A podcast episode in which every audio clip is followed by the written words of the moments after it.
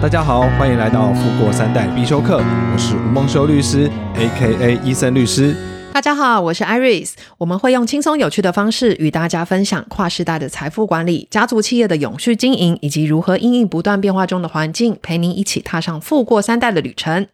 很快的，今天来到我们节目的第六集，标题是“我在外面有小孩”，那该做些什么来保护我的财产呢？”。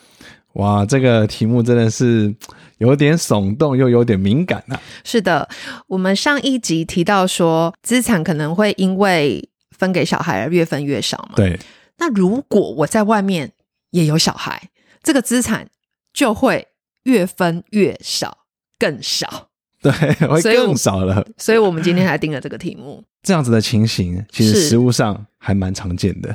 对，对，那所以其实很多的，我遇过很多这些当事人啊，他们就要问我，嗯，对，就说，哎、吴律师，我在外面有一个小孩，是好，那这小孩可能我的太太还不知道，是，那这个该怎么办？该怎么处理？嗯，所以过去有遇到就是不少这样子的当事人这样子的案例，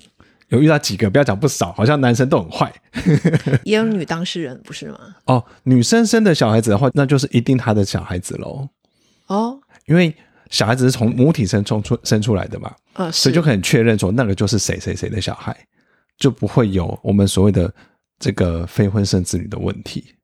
哦嗯这样子、哦，对对对又上了一课，对，所以有如果我们去针对说，就是在外面的我们叫做非婚生子女，对，那对于这样非婚生子女的话呢，他们一些权利跟义务啦，好、应该要对应该是怎么样子的情形，嗯我们会分区分一下，嗯怎么区分呢？就区分看说这个男生他对于这个小孩子有没有认领，哦认领，所以有一个专有名词叫做认领对，哦，不是认养哦，认养是对动物哦， 哦，OK OK，对非婚生子女叫做认领，哦，认领对，好，所以会分有认领跟没认领的情况对，来解析，这样子。没错没错，嗯好，嗯如果说今天有认领的话，嗯那就等于是说我承认这个这个小朋友嗯他是我生的小孩骨肉我的骨肉，嗯有我身上流着我的血，嗯，哦滴血认亲的时候会融在一起的那一种，哦，所以就是我认了，然后把它领回来，那对种对感对觉。对，概念上是这个样 子， OK，所以叫 OK 认领。嗯好，那如果说你今天有去经过认领的话，是那在法律上呢，他就是跟你之间就确认有亲子关系，嗯哼那这个时候呢，他就会拥有继承权了。哦举例来说，假设我今天我只有一个小孩，嗯好，那一个太太。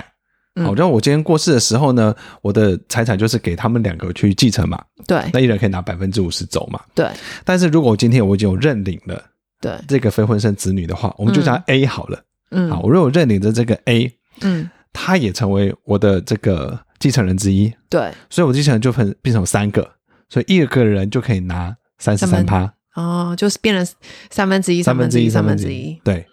嗯所以嗯嗯嗯当这样情形的话，那我的配偶跟我的婚生子女，他们可以拿到的遗产就会变少了。就从五十趴变成三十三趴。对，没错。那如果是没有认领的状况下呢？虽然也是骨肉，但是没有经过认领这样子的动作。好，如果说今天就是没有认领的话，对我们实务上有遇过，就是有的女生她就觉得说，哦，不要跟那个负心男有任何的瓜葛，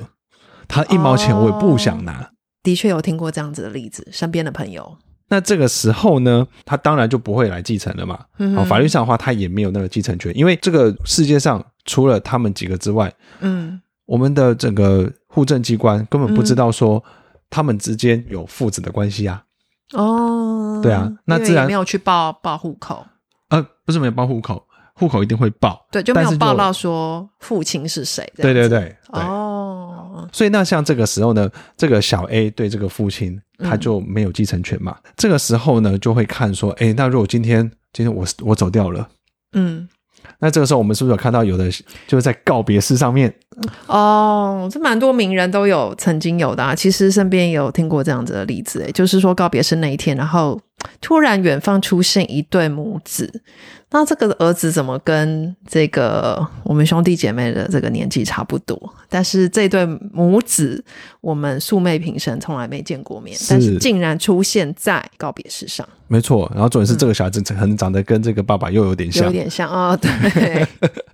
好，所以那看到陌生人来的时候就要注意了。啊，像这个时候呢，如果说今天这个呃他的这个生父啊，哦对已经死已经身故了。对，那这个时候呢，这个非婚生子女就像小 A 啊，嗯他就可以来提一个叫做强制认领之诉，强制认领之术，嗯就是强制说死掉这个人嗯要来认领这个小 A，、嗯，承可认是他他们都已之间经过世了，还要怎么认领？哦，这个可以跟法院提告来强制认领。哦这样啊，对人都已经走了，然后我还向一个已经不在世的人提告。好，但是如果就算他今天提起这个强制认领之诉哦，嗯嗯就算他获获得胜诉了，嗯确认说他是他是，比如说他是我的小孩，嗯，但这个时候呢，他的并没有取得继承权啊，因为法律有规定啦啊，因为在我死掉的那个当下，嗯，我的继承权就已经确定是我的配偶跟我的婚生子女了。这个事后的强制认领的这个结果，并不会去影响到我的太太跟我的婚生子女，他们已经取得了继承权这样子的效果。嗯嗯嗯，所以他那个动作比较像是想要认祖归宗啦，然后就是说我带来一个，你就是有这个儿子这样子。对对对，所以今天这个爸爸已经认领了这个非婚生子女，是，而且是有继承权的情况下，嗯，这个爸爸他可以怎么做？我就会去跟他讨论，他到底想不想要照顾这个非婚生子女，想不想照顾这小 A。嗯如果说他今天想要照顾这个小 A 的话，嗯，其实他可以不用做任何安排啊，啊，因为他就像他的就是、就是他的子女嘛，嗯就就是他他的继其承中一人个。小孩嘛。我们其实可以就可以走法定的继承程序。嗯，好，那到时候呃身故的时候，就让太太、婚生子女跟小 A 一起去分这个财产嘛。嗯嗯但有的人可能会想说，不动产哦，我还是想要留给自己的婚生子女嘛，嗯，而且可能对配偶也有所亏欠嘛。对对，那这个时候呢，我们就会建议他说，那要写个遗嘱，是遗嘱里面就写说，不动产就给我的婚生子女，嗯那其他给非婚生子女呢，可能就用我的动产嗯去给付。嗯嗯，对，嗯这是一个方式。好，或者是说是他想要在生前就去做这样的事情，嗯就去移转了，嗯当然也可以。嗯嗯嗯嗯那另外还有一个情形就是，如果不想要照顾的话，这个我也遇过。虽然说就是留着他的协议，但是他觉得跟这个小孩子没有任何的感情，嗯，他根本就不想要照顾这个小孩。嗯，可能当初也是不不得已或是各种的原因啦。因为我嗯们看那种连续剧也看过啊，就是可能两个人在交往，结果后来分手了，就对谁知道这个女生后来就把小孩子生下来了，男生一直也不知道嘛。像这种情况，就是他不想去照顾的话，嗯嗯嗯这时候呢，他就可以做一个方式，嗯就是开始把自己的财产去做一些移转。哦移转给谁呢？可能移转给他觉得亏欠的太太，嗯嗯或者是说给他的小孩子。嗯总之呢，就把他的财产移转出去。嗯，就是让 以后就没得分了啦。就是对说现在通通移转出去，对啊，这个爸爸他名下没有任何财产，嗯嗯那就没什么好分的了嘛。是是那这是不想要照顾的情况之下啦。嗯但我我通常我是建议啦，那毕竟是你的小孩嘛，对啊，那他来到这个世界上，我觉得不管怎样，那是有我觉得是一个义务，是对你有，我还是觉得有必要去照顾他，对所以我通常都会劝我的当事人说，你多少还是应该要给这个小孩子一些钱嘛，对对，或者说你要去。至少你要尽到照顾他的这个责任嘛，对，好，然后能够给给他多少钱就尽量的去给他，公平一点嗯、对对，其实很多时候其实是立场不同啦，就是那那事情已经发生了嘛，那只是说要怎么样又考量我现在配偶的想法，我现在的孩子的对我的看法，嗯嗯那、嗯，还有在外面非婚生子女的的照顾他各种，我觉得其实真的也不容易啦。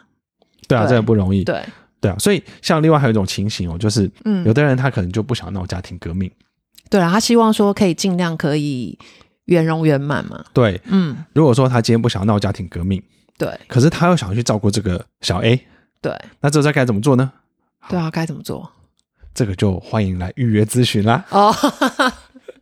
因为就是说每个人情况比较不一样啦，又蛮复杂啊的，那也会牵涉到说你的资产现在是，譬如说是不动产的多，动产多，还是全部都在台湾呢，还是有在海外等等的。是对，对就是不一定。还有包含说你现在的婚生子女、非婚生子女现在的年纪到底多大，成年了没？我觉得这也是，哦，这也很关键哦。对对，对，这真的是 case by case，所以不是我们故意要留一手吧，医生律师。当然不是。嗯而且我也要提醒哦，一般来说，嗯事业越成功 的人，嗯，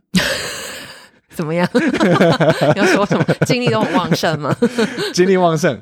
又有魅力。 哦，对对对，是，好，所以可能就会不小心就在外面有小孩。哦，但如果说这个小孩哦，将来想要去继承，想要去接这个家族企业的话，嗯，对不对？我的我的家族企业，我想要好好的传下去嘛。嗯，可是我今天跑出一个非婚生子女的话，嗯哎、将来他如果他拿到股份的话，他会成为股东会的一员呢、对啊，对啊，那这个家族企业未来要怎么样经营下去？那恐怕就很麻烦喽。嗯，好，所以我也要奉劝很多的这些企业主们，是，如果说你们有类似的情形的话，那真的要及早来做一些安排。对对对，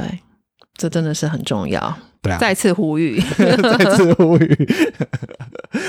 那我们今天分享哦，就是主要是希望让大家可以避免这个五彩雷区。对，那面对这种各种各样的情形呢，都有解决的方式。那重要的是能够让我们的家族成员都能够享有富足生活，让我们一起财富永续，富过三代。最后也请大家订阅我们的节目 Apple Podcast，请留五颗星，也可以留言给我们，给予宝贵建议，或者你们希望听到什么主题，也可以留言告诉我们哦。欢迎追踪我们的脸书、IG 医生律师家族办公室，并且加入 LINE 官方账号，私讯医生律师预约咨询富过三代的规划。